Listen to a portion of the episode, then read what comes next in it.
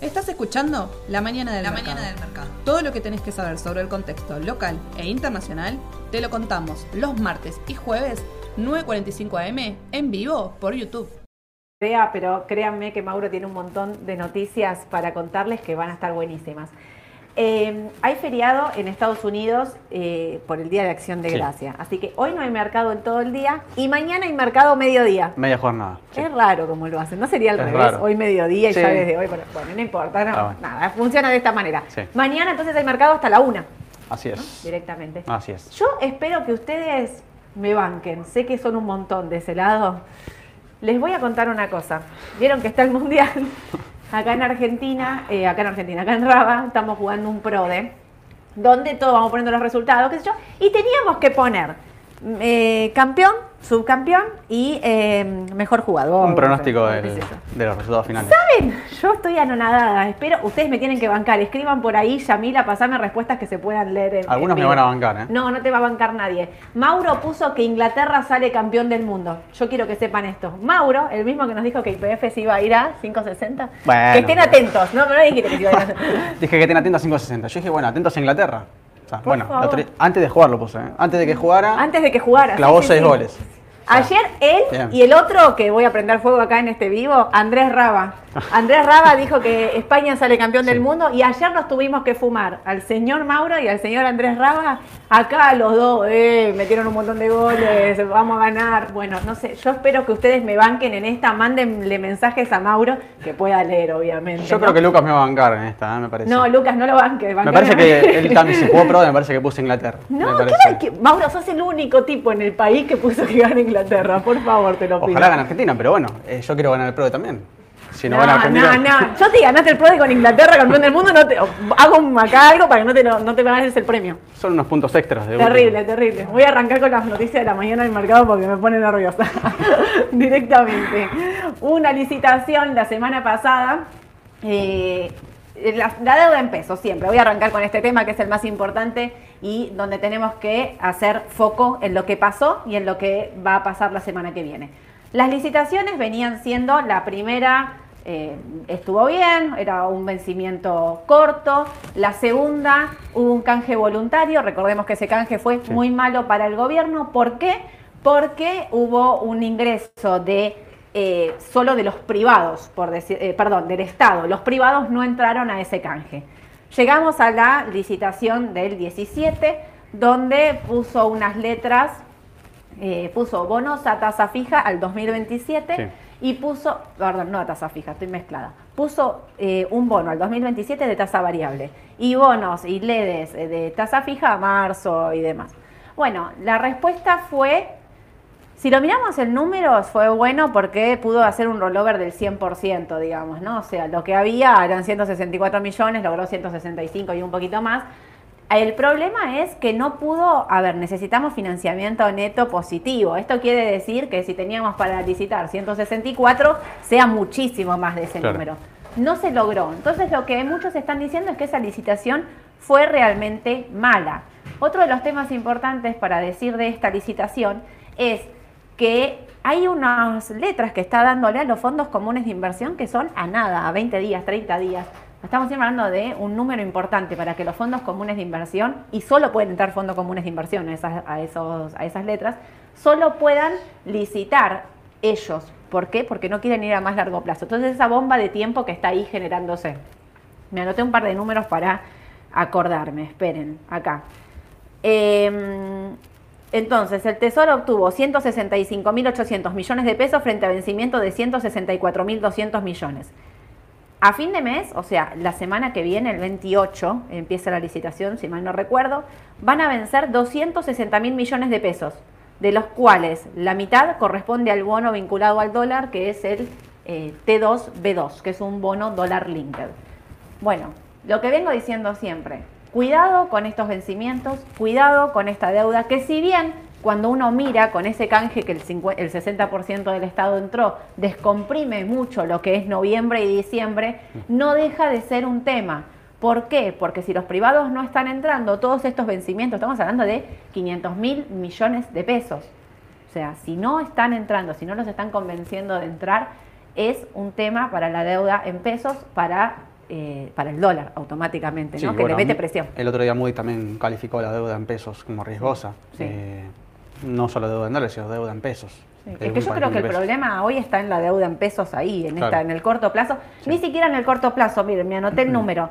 De ahora a octubre de 2023, la Argentina tiene que pagar 17 billones de pesos. Cuando eso lo pasás a, a dólares oficial, estás hablando de 100 mil millones de dólares. Es mucho, Eso Es una bestialidad. No los tenemos. es mucho, no. No los tenemos, claramente. Hablando de eso, bueno, ahora cuando hablemos de los bancos te quiero hacer algunas preguntas. Mauro va a estar hablando de bancos. Y porque los bancos, como todos bien ustedes saben, están llenos de letras, de, de todo, todo esto- estos bonos de corto, de corto plazo largo. Tienen el LIC, Sí. tienen LEDs, tienen letras ajustadas por ser, tienen Empapelados. Están terribles. Sí. Pero bueno, entonces es muy importante ver qué va a pasar. Los, recordemos que la deuda SER está siendo bancada por el Banco Central, que lo pone directamente y lo dice, que está bancando precios para que esa curva no se pase de rosca, por decirlo de una manera, Claro. porque, para que no caiga. Pero los bancos están haciendo un seguimiento muy de cerca y desde el Ministerio de Economía se están reuniendo con los bancos para ver cómo pueden desarmar esa bola. Entonces, lo que hay un seguimiento muy de cerca es de cuántos eh, plazos fijos se están renovando, si eso se- ese número se está manteniendo o no. Quiero que sepan que es la primera vez después de muchos meses que los plazos fijos empiezan a caer en su renovación y eso tiene que ver con el rebote que tuvo el dólar, digamos. ¿no? Lo- creo que el otro día Edu lo decía, si hiciste un Sí. plazo fijo hace tres días, en, un, en tres días habías perdido el rendimiento de todo el mes. Sí. Te quedaba todo el mes todavía por delante. Es que es el riesgo de lo que es hacer tasa en pesos. Eh, nosotros siempre lo venimos diciendo, o sea, cuando nos preguntan, digamos, ¿no? los clientes nos preguntan sobre la tasa en pesos, bueno, sí, existe este riesgo de que el tipo de cambio se dispare, porque claramente en algún momento la tasa en pesos deja de funcionar, la gente pasa a lo que es dólar, ¿sí? y el tipo de cambio salta. Entonces, bueno, el spread que tiene el tipo de cambio es mucho más volátil que lo que puede ser la tasa en el, en el corto plazo. Entonces, eso es lo que sucede, que presiona el dólar en esa, en esa. Y el tema ahí también está en los 30 días, porque vos haces un plazo fijo y estás congelado ahí. Exacto. Por 30 días no te podés mover. Si haces una caución, lo que yo digo siempre, si haces Total. una caución, la haces todos los días, bueno, eh, hay una diferencia igual obviamente de tasa entre la caución Sí. y el plazo fijo, pero bueno, podés darte vuelta, digamos, y dolarizar o comprar un otro activo dolarizado en el momento en el que quieras. No así Claro. con el plazo fijo que estás anclado. Sí, de todas maneras, la tasa efectiva, si uno renueva intereses sobre los intereses capitalizados, digamos, eh, no, no es tanta la diferencia, tanta la brecha entre el. No, te da más del la- 90 la caución. Más el plazo menos. fijo creo que está dando 107, me parece, 106. Pero bueno, es una cuestión de riesgo. Claro, Está sí, sí, directamente seguro. está puesto el riesgo ahí. Totalmente. Así que bueno, atentos entonces con la licitación que vamos a tener la semana que viene. 260 mil millones de pesos y muy importante también para ver la confianza del mercado y qué es lo que puede ver y a partir de ahí Sí. por qué los meses que vienen, o sea, no eh, diciembre es un mes también con fuertes vencimientos, pero yo les digo, vengo diciendo febrero, ojo con febrero Sí, también, ¿eh? Así que bueno, en el corto plazo me parece que la atención tiene que estar puesta ahí en Argentina y en los pesos. Por otro lado, voy a contarles que Massa, vieron que se viene hablando de este acuerdo fiscal que va a firmar con Estados Unidos, que lo venían, no sé, que- creo que todo el mundo lo quiso hacer, nadie lo puso a hacer. Finalmente Massa parece que lo va a firmar, va, final- finalmente parece no, lo van a Sí. firmar, dijeron entre el 28 de noviembre y el 2 de diciembre, un acuerdo para hacer un intercambio de información con Estados Unidos. Muchos otros países también ya lo tienen firmado, o sea, no va a ser nada nuevo, pero sí para la Argentina lo va a hacer porque Argentina cada vez que quería hacer un pedido de información de alguien tenía que mandar específicamente que era un pedido de Mauro Natalucci, que dijo que era en Inglaterra, una persona específica. Pero ahora ese intercambio va a ser automático, todos los 30 de septiembre se hace como un cierre, se manda toda la información. El gobierno está, digamos, al principio como que nadie le creía, leía esto y, y Claro. pregunté si era verdad y me dijeron que sí. Cuando Massa dijo que iba a ir a cerrar un acuerdo, qué sé yo, parece que lo fue a hablar con Cristina y Cristina se le rió diciendo, nadie lo logró. Alberto le dijo, sí podés hacerlo, pero no creo que tengas éxito. Finalmente parece que lo tuvo. Tuvo éxito. Y ese número de esos, ay, o sea, estamos hablando de 100 mil millones de dólares que hay en, Argent- en Estados Unidos de dólares no declarados. Con lo cual, si eso se pasa a impuestos, eh, la expectativa del gobierno es recaudar 5 mil millones de dólares solo por ese motivo Sí. un numerazo. Así que si se le llegara a dar eh, para las arcas del gobierno y para el Estado es lo que le sirve, porque recordemos que es engrosar las reservas y un tema fiscal muy fuerte, ¿no? O sea, tenemos un déficit fiscal enorme que ayudaría a resolverlo. No es la solución, no es, obviamente, hay un montón de temas impositivos en Argentina que habría que tratar completamente. Pero bueno, Así que atentos porque eso se va a estar firmando entre el 28 de noviembre y el 2 de diciembre. Massa no va a estar viajando a Estados Unidos, sino que se va a estar firmando acá en la Embajada de Estados Unidos, acá en Argentina directamente, con todos los representantes necesarios para hacerlo. Hay un montón de temas ahí, si las propiedades sí, si no, no. Si va a hablar un blanqueo, digamos, muchos eh, tributaristas dicen, ¿quién va a entrar a un blanqueo en este país después de la historia del último blanqueo allá por el 2017 que fue terrible? Sí para los que no recuerdan, en la gestión de Mauricio Macri se hizo un, mega blanqueo, hablamos de más de 250 mil millones de dólares que entraron a la Argentina. En ese momento les ofrecían bonos y vos tenías la posibilidad de o me quedo con bonos o pago un 10% y retiro directamente los dólares acá en Argentina. Bueno, había como distintas opciones para que esos fondos vengan a la Argentina o los registren. Los podían también registrar directamente en Estados Unidos y pagar un impuesto directamente. Bueno, lo que terminó ocurriendo es que todos los que entraron en bonos, que les voy a contar la historia de los bonos, ¿no? Si ustedes muchos de ustedes la están viviendo en carne propia, que lo que valía 104, 105, un día para el otro, digamos, después de toda una debacle, no de un día para el otro, después de toda una debacle económica, llegamos a una reestructuración de Martín Guzmán allá por octubre del 2020, entonces se reperfilaron todos los bonos, recordemos bonos centenarios, bonos, todo, todo, todo eso había mucha gente que tenía, había puesto sus dólares ahí para eh, blanquear. Entonces, digamos, perdiste un número de tu capital, 60, 70, 80%, muchos de ustedes han perdido ese capital por invertir en estos bonos, por entrar al blanqueo. Entonces lo que están diciendo es, no hay una confianza suficiente en este momento y esa historia es muy reciente, les estoy hablando de 2017 y las pérdidas son 2018, 19, 20, como para que alguien pueda pensar que un blanqueo en este momento sería exitoso. Claramente no.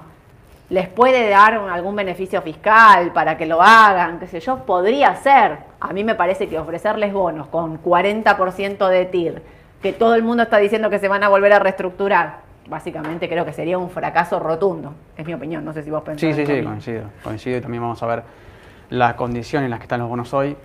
Eh, bonos que vienen de la reestructuración, como vos dijiste, del 2020, que salieron a cotizar al 50% de paridad, o sea, relación de valor técnico, valor de rescate del bono y, valor de mercado.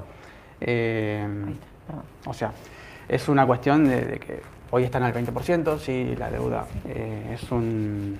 Bueno, todo claramente, digamos, desencadenado por lo macroeconómico, ¿no? Sí, sí, eh, obviamente el mercado tampoco confía porque viene, viene de, traspié en traspié, o sea, es así. Eh, vamos a ver el tema de los bonos, lo que pasa es que, bueno, nuestro enfoque va más especulativo que otra cosa, ¿sí? Es otro tipo de, inversión. Pero... No, no, sí, yo acá hablaba únicamente de quiénes entrarían acá en el tema del blanqueo, que me parece que no entraría nadie. Y no, porque ya tenés que tener confianza en un título público que en realidad eh, te da desconfianza, ya de por sí. En este momento la Argentina da desconfianza por algo los rendimientos que tiene. Total. Así que, pero bueno, y otra cosa que les quiero contar es que llegaron los balances de los bancos que vinieron bastante bien. Vino el balance del Grupo Financiero Galicia, esto ya lo habíamos dicho, reportó un tercer trimestre una ganancia neta de 11.198 millones, que se comparan con los 6.245 del segundo trimestre del 2022 y los 17 del tercer trimestre del 2021. El mercado esperaba igual una ganancia un poco más baja de 10.897, así que bien para el Grupo Galicia. Ahora les voy a decir por qué estoy leyéndoles esto. Banco francés reportó en el tercer trimestre un resultado neto ajustado por inflación de 9.663 millones.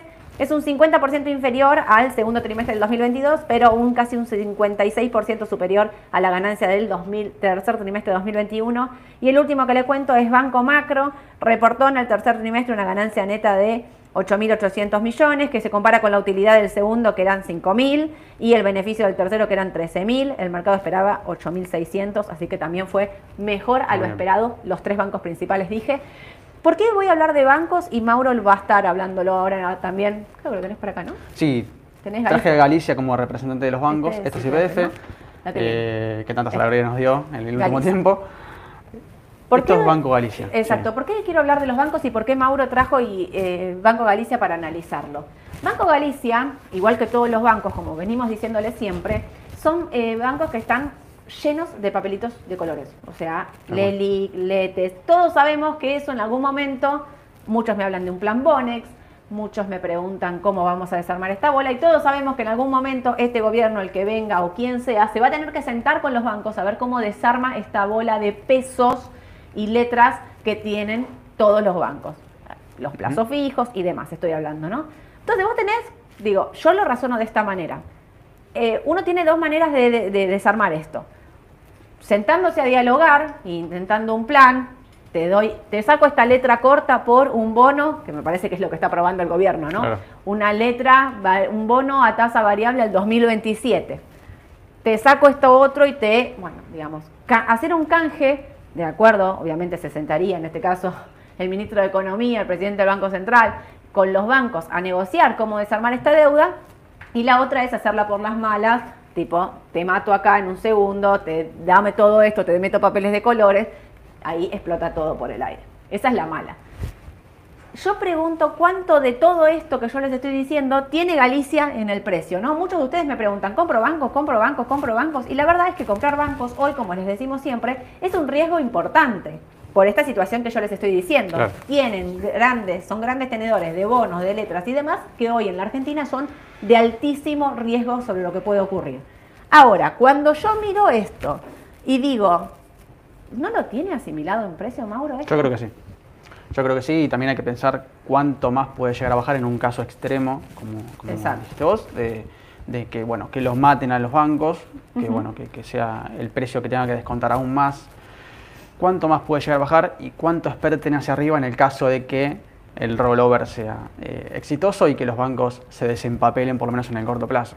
Entonces, eso es lo que uno tiene que pensar como inversor en el mercado y bueno, más que nada, ¿por qué?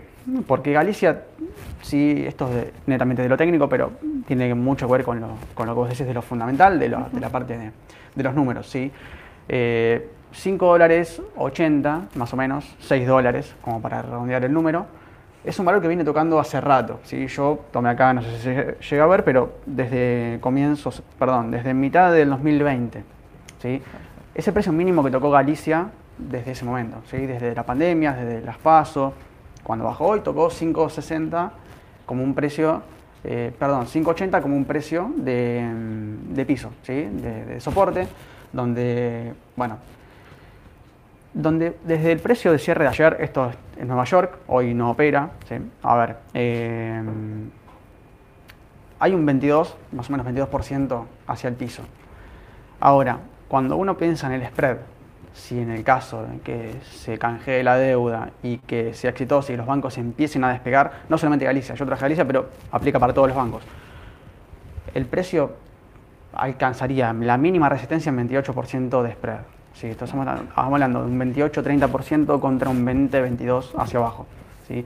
El spread positivo es mayor que el negativo, con su riesgo obviamente, pero Obvio. a ver, ese es el precio mínimo que podría llegar a tocar en el caso, en un caso extremo. Pero yo creo que como vos decís, está descontado en el precio. Está descontado en el precio de la acción de que los bancos están complicados con este tipo, esta deuda de- de-. Entonces, eh, más que nada alertar a los inversores, ¿por qué? Porque ocurrió con IPF lo mismo. IPF lateralizaba, fíjense que el gráfico, cuando lo veíamos hace tiempo, hace meses, el gráfico lateralizaba, el precio lateralizaba hace mucho tiempo, y empezó a meter un rally alcista en cuanto eh, la empresa dio resultados, ¿sí? Sí. empezó a mejorar. Bueno, eh, el público inversor no se tiene que quedar atrás tampoco, ¿no? O sea, si bien es una jugada arriesgada, me parece arriesgado, eh, creo que se tiene mucho más para ganar que para perder. Claro. Entonces, eh, va por ahí el tema de, lo- de los bancos. Miren, hablábamos hoy, cuando yo empecé con el tema de IPF, acá todos me cargaban con IPF, porque Sí. yo decía IPF, meses me la pasé diciendo compren IPF, precio de acumulación. Claro, IPF subía a 4 dólares, bajaba a 3 dólares, cuando bajaba a 3 dólares todos me querían matar, Soledad IPF, IPF 3 dólares, no va más, qué sé yo. Eh, la empresa no vale eso, no puede valer 3 dólares, miren los números, miren los balances, miren todo, pi, pi, pi.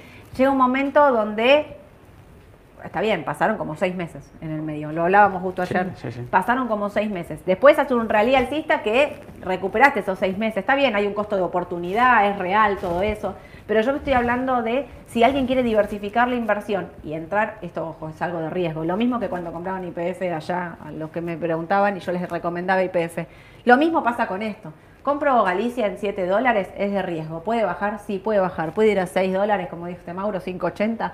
Sí, claro, puede también bajar a 5 dólares. O sea, para mí, 5.80 coincido con Mauro, es un valor clave. ¿Cuánto estaba IPF, eh, cuánto estaba Galicia antes de las pasos? 40 dólares.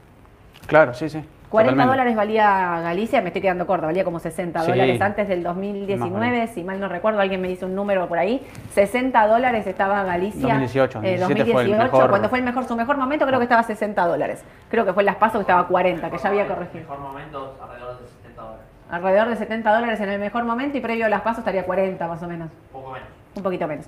Por ahí anda, entonces digo, miren el recorrido que tiene. Entonces digo, está bien, todo hay un montón, un escenario fuertemente negativo y en un futuro que hay que ver cómo se resuelve. No está descontado en precio y yo empiezo a creer que mucho está descontado en precio. Si compro Galicia en estos precios, para, para el corto plazo, los 7 dólares que ayer tocó y rebotó son claves. Para los que están mirando el corto plazo, dio entrada Sí. clara. Sí, y sí. puede ir a 8.25 como primer objetivo. Sí, yo lo marqué de hecho en el oscilador de corto plazo, de 14 ruedas. Traje también MACD como para que vean que está eh, en negativo y el histograma se empieza a achicar, quiere decir que los precios empiezan a comprimir, empiezan a comprimir las medias móviles que conforman MACD. Entonces es señal positiva, señal de compra, ¿sí? Eh, sobre todo para el cortoplacista. Eh, pero bueno, a ver, lo mismo pasó con IPF, 3 dólares y estamos hablando hoy de 7, un papel que vale 7 dólares. Entonces es una inversión de más del 100% en dólares, la- el rendimiento. Obviamente es de riesgo, por algo, Es de bueno, riesgo, es de riesgo, pero bueno. Lo tuviste eh, que bancar. Cuando bajó de 4 dólares a 3 dólares, estábamos todos. En algún momento Exactamente. 2.80 y eso. Exactamente. ¿A dónde va a parar? Y algo similar pasa con los títulos públicos argentinos en dólares y ahora les voy a mostrar también. Exactamente. Pero bueno, les queríamos analizar Galicia porque muchos de ustedes nos preguntan. A ver, por ahí es el momento. Bueno, está muy bien las eléctricas, Edu lo viene diciendo. Pampa, Central Puerto, veo transportadora. El volumen que está haciendo transportadora Gas del Norte, una cosa increíble, Sí. no para de subir. La vela de ayer, igual, esa vela es bajista. Arrancó y dejó una vela. ¿No? Edu me hace gesto con la. La vela de ayer es bajista, Edu. sí. El cierre de transportadora Gas del Norte, pero bueno, hay un volumen impresionante. Ahí alguien está entrando fuerte, ¿no? Sí. Tengo a Edu detrás que me hace. Sí, sí, sí. Em, pero bueno, así que todos esos sectores obviamente son buenos y nosotros los seguimos recomendando, pero se me empieza a prender esta alarmita de, che, los bancos esto no está. Cuando veo que empiezan a colocar deuda 2027 con tasa variable ya y entró un 70, un 70% entró a esa Mm. Sí, tasa, ¿eh? sí. En la última licitación, eh, solo un 20%, un 30 por 20 y pico por ciento entró a la tasa corta. Al 2027 tasa variable se fueron. O sea, creo que, que la negociación viene por ese lado. Por eso empiezo a alertar de los bancos. Me parece muy bueno el análisis de Mauro. Lo mismo para Banco Macro. Sí, y, aplica para eh, francés. Francés, eh, Superville ya otro más volátil. Super, Superville ya tiene unos, sí, algunos temitas más y que Sí. lo hacen ser más volátil en el mercado, además de tener menos volumen que, que los demás. Tal cual. Eh, Pero, bueno, ahí entonces les leímos los avances y lo último que voy a terminar de Argentina es con Vista, porque Vista anunció un recontrapago de dividendo Sí. adelantado. Ayer mandó notificación, no dice la fecha todavía, pero va a pagar 320 pesos por acción. Si mal no recuerdo. Creo que sí. Es un numerazo, un numerazo. Recuerden que Vista hizo el cambio con el CDR de 1 a 1. El CDR con, Sí. el, eh, con el activo de afuera es 1 a 1, creo que estaba 4.300 y pico de pesos. Va a pagar un dividendo, un adelanto de dividendo que es una locura. Así que la seguimos recomendando tener y mantener. Vamos a hablar ahora en un cachito de IPF, ¿no? Pero termino con esto entonces. Eh, la Reserva Federal en Estados Unidos, ayer se conocieron las minutas de la Reserva Federal y eh, anunciaron que los números vienen bien, lo que veníamos diciendo, que va a frenar la suba de tasa y que va a empezar a descomprimir un poquito. Estamos hablando entonces de que hay altas chances de que la suba 50 puntos y no 75, que era lo que el mercado esperaba. Con lo cual, si llegara a dar esto, digamos, ya ayer lo dijo básicamente y Sí. hubo un rebote ahí del mercado. El mercado de Estados Unidos tiene para seguir el Standard Poor's, el QQQ, el Dow Jones, los tres índices principales. Ahora sí tienen recorrido alcista. Sí, atentos a un cambio de tendencia, siempre ojo con el tema de las divergencias, eso mírenlo, pero bueno, tiene mucho que ver con el tema de la política monetaria de la Fed. ¿sí? Eh, quizás el mercado, ayer yo lo estaba viendo, no lo traje hoy, pero, pero bueno, lo vamos a ir viendo. Creo que el mercado quizás haya tocado un piso eh, a los índices, ¿no? En cuanto a los índices. Así que bueno, eh, atentos a eso. Históricamente noviembre y diciembre son meses de suba en los mercados. Noviembre, diciembre, enero son meses de suba del mercado, se vienen buenos, o sea, se viene como una buena época de ventas minoristas y las fiestas y demás. Siempre es un mes alcista en Estados Unidos, así que no confirmamos el cambio de tendencia todavía porque no lo es, pero sí que respetó soportes importantes. Los tres índices lo hicieron, ¿eh? así que muy atentos con eso. De la mano de eso, el Banco Central Europeo hoy va a estar hablando y van a estar viendo también si aflojan un poco la suba de tasa. Ellos en vez de, eh, la pueden subir 50 puntos. Atentos con esto porque el Banco Central Europeo viene como recontra atrasado con respecto a la política de la Reserva Federal. Entonces, por ahí no hay que asustarse si no decide bajar a 50, a 50 puntos la tasa y la mantiene en 75. ¿Por qué digo esto? Porque la inflación de Europa también estaba como bastante eh, desbocada. ¿sí? Y lo último, voy a cerrar con China porque vieron que estábamos hablando de se viene el fin de la política cero COVID, van a empezar a abrir un poco táchenme la doble, porque China está con récord de casos de COVID y empieza a cerrar un montón de casos, un montón de fábricas. Ojo con Apple, ojo con Apple, que se viene la, parte fuerte de Apple de ventas y la fábrica está tomada. Bueno, hay un, un, tema importante ahí por muchos casos de COVID. Así que muy atentos con lo que puede pasar con China, que para mí, política cero, nada. Cierro entonces un poquito con esto. El dólar MEP que eh, subió un 6% en lo que va del mes, el dólar CCL, ayer bajaron un poquito, pero quiero que sepan que estos tipos de cambio que están viendo acá no son los tipos de cambio que estuvieron durante todo el día. Durante todo el día estuvo 3.17, 3.18, el contado con liquidación 3.30 y en los últimos 5 minutos, menos 3 minutos, se arma un descalabro de compras, ventas, aparecen millones de nominales, no tengo idea quién es, no puedo, no puedo adivinar, pero aparecen de a 50 millones de nominales, compran, pim, pum, en 30 segundos, 3.11 el tipo de cambio. Ojo con los que están operando ahí sobre el minuto a minuto, porque se arma un descalabro entre pesos y dólares de los bonos. Terrible. Totalmente. Terrible. Pero bueno, el dólar sigue teniendo presión alcista y eh, nosotros le seguimos viendo recorrido. Así que paso. Uy, toqué mal. Acá. Esta, IPF, ¿no? Sí, IPF el anterior, IPF, es el, es el mismo análisis que veníamos haciendo hace rato. Eh, simplemente marqué las próximas resistencias, de hecho, respetados esos 8.32 que, están marcados por Fibonacci, no por mí, 8.32, dos veces eh, en un techo y el piso en 7.14, 7.15, ese es el valor digamos, de, soporte. Eh, también traje bueno, cruces de medias móviles para que vean que la tendencia ya empezó a ser alcista, que no, yo no, no veo particularmente que vuelva a valores eh, del año pasado y mucho menos del principio del año. Así que bueno, eh, pero bueno, números para que tengan ahí en cuenta, sobre todo para los cortoplacistas, ¿no? Eh, los que quieren entrar y salir en, cuestión de, días, una semana, dos semanas, entonces a tener en cuenta, pues bueno, hasta 10.57 mínimamente creo que tendría en los próximos semanas, meses, veremos. IPF lo que te da es entrada y salida rápido, porque como tiene fuerte volatilidad, podés hacerle movimientos de corto plazo. Así que bueno, seguimos con IPF, las mantenemos. mantenemos. Todo lo que es petróleo, ahí justo alguien estaba preguntando de petróleo.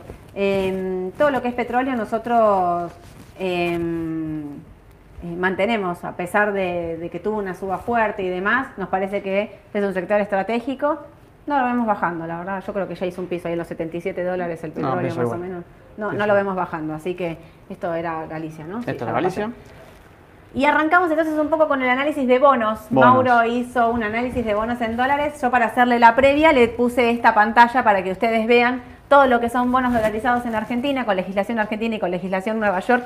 Miren lo que subieron en el mes. Están, miren lo que están bajando en el año, ¿no? Digo, 34, 32, ahí hay un promedio más o menos. Eh, subieron un 14% en dólares. Nosotros veníamos diciendo que era una oportunidad de compra los 18, los 17 y pico de la L30. Eh, podía darse como no, digo, no, no, no, esto porque vieron que el mercado de bonos también está como muy castigado. También lo beneficia esto la baja de la tasa de la Reserva Federal en todo el mundo, todos los emergentes, nos beneficia que Estados Unidos deje de subir la tasa. Eso por el lado de lo fundamental. Vencimientos, Mauro ahora los va a explicar, pero están detonados, a pesar de la suba que tuvieron. Totalmente. Bueno, es una deuda que viene del canje del 2020, ¿sí? de los antiguos bonos que en dólares ya defaulteados, entre comillas. Eh, deuda canjeada en 2020, como les dije, más o menos a un 50% de valor original, o sea, de paridad. ¿sí? El valor, la paridad es, para los que no saben, es la inversión inicial sobre el valor técnico del bono. ¿sí? El valor técnico es el valor de rescate, el valor que no amortizó aún, el valor que tendría que poner el emisor si quiere rescatar el título público. ¿bien? Entonces, básicamente estamos hablando de que los títulos hoy están cotizando en torno al 20 y pico por ciento de su valor original. ¿bien? Y han llegado a cotizar menos de 20. Cuando 30 parecía un piso, te acordás en 30 de paridad dijimos, bueno. ¿cuánto más pueden llegar a bajar? Bueno, bajaron un poco más, bajaron un poco más y alcanzaron 18, 17 de paridad en el caso del L30. ¿Por qué alcanzan una paridad tan baja? Bueno, porque son títulos públicos que el mercado los considera súper riesgosos. ¿sí? Entonces, como el mercado los considera riesgosos, le asigna una tasa de interés, ¿sí? una TIR, la famosa TIR, que es el rendimiento requerido del mercado hacia el bono, de, bono local, en este caso emisor, el gobierno argentino, ¿sí? en dólares. Entonces, matemáticamente la TIR lo que hace es justamente descontar los flujos de fondos del bono, los pagos de acá a los vencimientos, a una tasa más alta. Por ende, el precio es más bajo. ¿sí? Es la tasa que iguala los flujos de fondos futuros del bono al precio del valor actual. ¿bien? Entonces, por eso las paridades están como están. ¿sí? Ahora, la inversión en bonos en cualquier país, digamos, que emite bonos y que es un país seguro, que tiene una moneda que puede, que, o sea, puede pagar su deuda en la moneda, ¿bien? La inversión en bonos es una inversión poco riesgosa.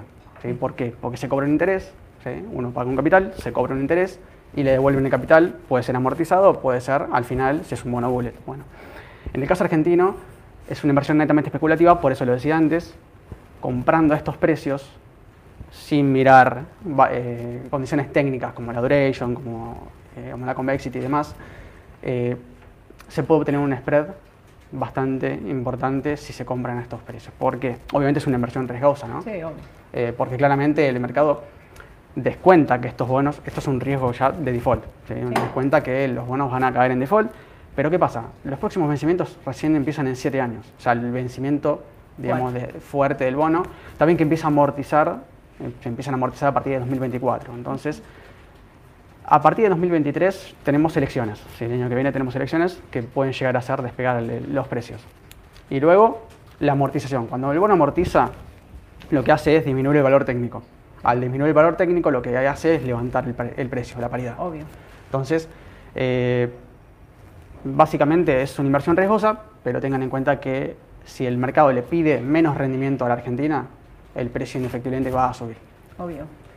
Eso por un lado, y por el otro lado estaba pensando, como vos dijiste, empiezan a amortizar en el 2024, pero empiezan a amortizar de a 4 dólares Claro. y demás, y empiezan a amortizar los cortos, los largos no empiezan a amortizar en el Claro. 2024, con lo cual hay pocos vencimientos de deuda en dólares para, el, para los próximos años, 2024, Exacto. 2025, ahí arrancan, por eso muchos están viendo esto como una oportunidad de compro a partir de qué precio empiezo a recuperar el capital, digamos, son pocos años, todo lo que me queda es ganancia, aunque no me pague 100, digamos, si me hacen una quita del 40% de nuevo, de nuevo, Sí. eh, los que compran ahora están viendo esto como una posibilidad de inversión de riesgo, como Sí, decís. en teoría, bueno, para el, el bonista, digamos, la- una manera de ver, ¿sí? entre comillas, cuándo recuperaría su inversión inicial Sí. es con la duration. ¿sí? Muchos definen como, la, como es el- la cantidad en años de lo que el inversor recuperaría su, su inversión. Yo lo pienso más como el promedio ponderado de los flujos de fondos. ¿sí? Claro. Entonces es un valor medio o intermedio, como si fuese, piénsalo como una balanza, ¿no? Ah. En donde estaría el promedio eh, en años de la mitad de los flujos de fondos, ¿sí? del bono. Entonces, sí, sí. eh, estas son descripciones técnicas, yo traje L30 y GD30, que son los bonos con mayor volumen en el mercado, que son los que por ahí más recomendamos, en el caso de que, bueno, siempre con que tenga más liquidez, ¿no? Eh, Obvio. Una cuestión de, de salir rápido en el caso de que tengan que salir Obvio. y, y no dejar demasiado precio en el caso de cuando tengan que entrar. Entonces, Me gustó esto, TIR máxima y TIR mínima. Eso. O sea, me parece, el TIR es el rendimiento. Claro. El re- máximo rendimiento que tuvieron estos bonos, que fue allá cuando estuvieron cerca de 17 dólares, Claro. era casi 53% de TIR, de rendimiento en dólares. Exacto. Y en la mínima fue 22-23, que esto es cuando salieron allá en, por octubre 2020, que salieron cerca de 40 dólares, 50 dólares. estaban 50 y pico de dólares, sí, de paridad. Piensen que un título público de- emitido por el Tesoro americano históricamente rendió entre un 1, 1,5, un 2% anual en dólares. Bueno, Claro. los títulos argentinos hoy le están pidiendo 50 y pico por ciento de, 40 en este caso, de rendimiento. O sea, para vean el nivel de riesgo que tiene la deuda en dólares de Argentina. Si Argentina fuese un país eh, como Suiza, Como Suiza. no, si Argentina fuese un país más con variables más normales, podría pensar que este bono tendría que tener una TIR de casi el 10%, que es lo que miden más o menos el resto de los eh, de, de- de los países, digamos, Sí, como nosotros. emergentes, pero no tan riesgosos. No tan riesgosos, es una situación, es un escenario muy difícil de ver en este momento porque Sí. no hay confianza básicamente en el país, pero la TIR tendría que ser de este bono al 2030 de un 10%, con lo cual la posibilidad de suba, acá lo que dice este cuadro es que tendría una suba de un 207% de TIR, de suba de TIR, digamos, hasta el precio objetivo que tendría que ser. Yo no creo que eso vaya a ocurrir porque estamos todos pensando que esto se va a defoltear y el mercado piensa que esto se va a defoltear, ¿no? Automáticamente por eso está puesto en precio.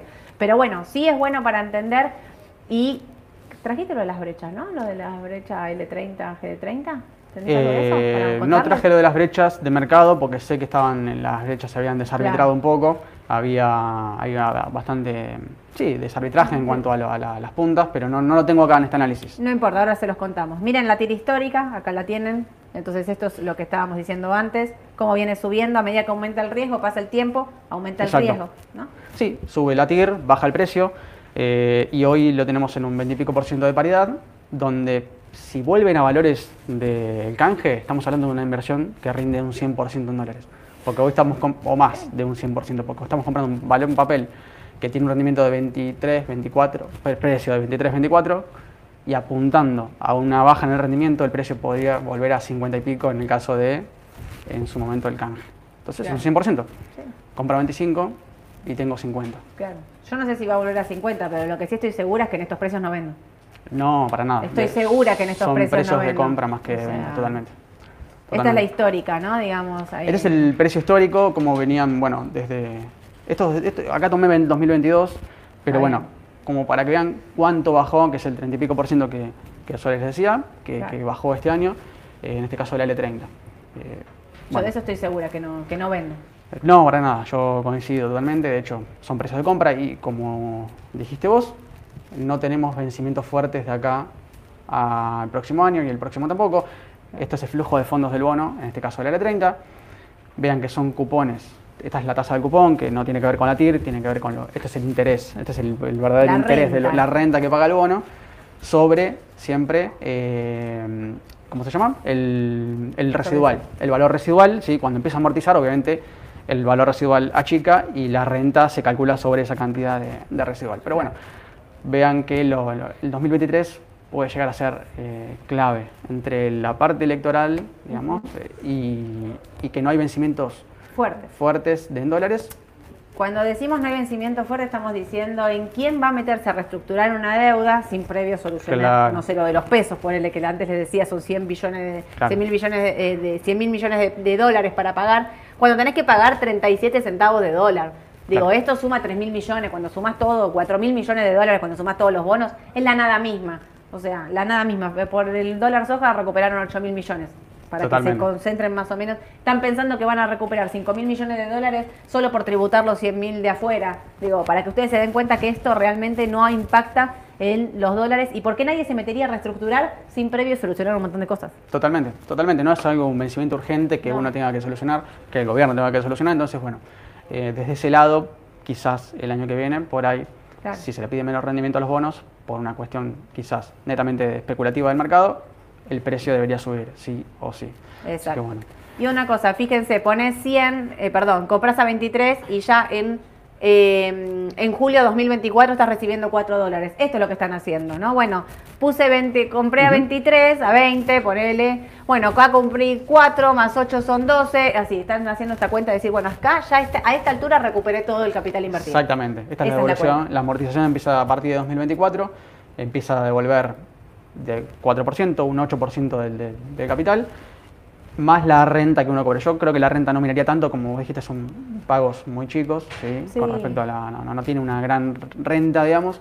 Lo que tienen que apuntar como inversores es al precio. ¿sí? Es, piénsalo como una acción. Comprar a un precio barato y esperar una mejora en las condiciones del mercado para que el precio suba, porque el rendimiento baja. Entonces, Exacto, ese es el negocio hoy en los bonos argentinos. exactamente. Mismo escenario para el GD30. Mismo caso, es igual. Una cosa que queremos mencionar, recién hicimos esta charla de brecha, Sí, no nos dimos cuenta por ahí de, de explicar. ¿Qué está ocurriendo? Esto vale precio 25,87, casi 26 dólares, vamos a redondear. Casi 23 dólares para el L30, casi 26 dólares para el GD30. ¿Cuál es la diferencia que ocurre? Es la legislación. Claro. Muchos están invirtiendo en legislación Nueva York y no en legislación argentina. ¿Por qué? Porque están pensando que esto se va a reestructurar y que va a tener un canje beneficioso en el caso de el tema eh, de la reestructuración de la deuda. ¿sí? Entonces, se arma una brecha, esto vale casi 26, el otro casi vale 23, pagan 3 dólares de más solo por tener una legislación en Nueva York. Claro. Muchos están pensando, esta brecha está en el casi en el máximo Sí. Esta brecha se va bien, se junta, se pega, se- según el riesgo que vaya viendo, midiendo el, el mercado. En este momento está al máximo. Muchos están diciendo pasate de GD30 y a la L30 en este momento, porque esos 3 dólares no siempre son 3 dólares. Bueno, y fíjate que la TIR Target, el objetivo de la TIR es muy similar al de la E30. Claro. O sea, no, no tiene mucho, mucha relación tampoco en, en que haya tanta diferencia en el precio. Para eso es- ese es el tema de la brecha. Eh, la diferencia entre un bono y otro es que, bueno, ante un litigio, ante una- un default, eh, esto se va a pelear en el Tribunal de Nueva York y el bono argentino, el ALE30, eh, son tribunales locales Claro. donde el inversor, digamos, tiene poca probabilidad de, de- de ganar. Entonces, Obvio. bueno, esa es la diferencia en, el- en la brecha hoy en el precio. Igual esto de las legislaciones, si bien es un tema súper importante, em, es un tema que empezamos a que se empieza a perder, no fuerza del todo, pero sí un poco de, de fuerza en el sentido de decir, una vez que cambió la ley de reestructuraciones eh, de Argentina, ya por 2014, yo esto ya se los conté, en el 2014 cambia, eh, la Argentina hace una presentación en la ONU por reestructuración de deuda para que no te pase nunca más lo de los fondos buitres, digamos que vos canjeaste casi toda tu deuda y un 7% te hizo estar en default un montón de años y después encima terminaron cobrando mucho más que todos los que habían entrado al canje. Esto se modificó a partir del 2014 y la reestructuración de deuda dice que si el 66% de los tenedores de bonos aceptan un canje, esto es automático, Claro. nadie puede litigar. Exacto. Entonces esto de las legislaciones empieza a perder un poco de fuerza digamos, en ese marco, ¿no? Pero sí es real que esto eh, hay un litigio en Estados Unidos y en el argentino, en acá en Argentina, que claramente no hay litigio, porque Exacto. tira histórica, como Mismo caso. Meto pata Eh, porque tengo un montón de preguntas para tranqui, hacerte y acá caso. termino, ¿no? Exactamente, es el precio histórico y el flujo de fondos es el mismo. Exactamente, el mismo. igual.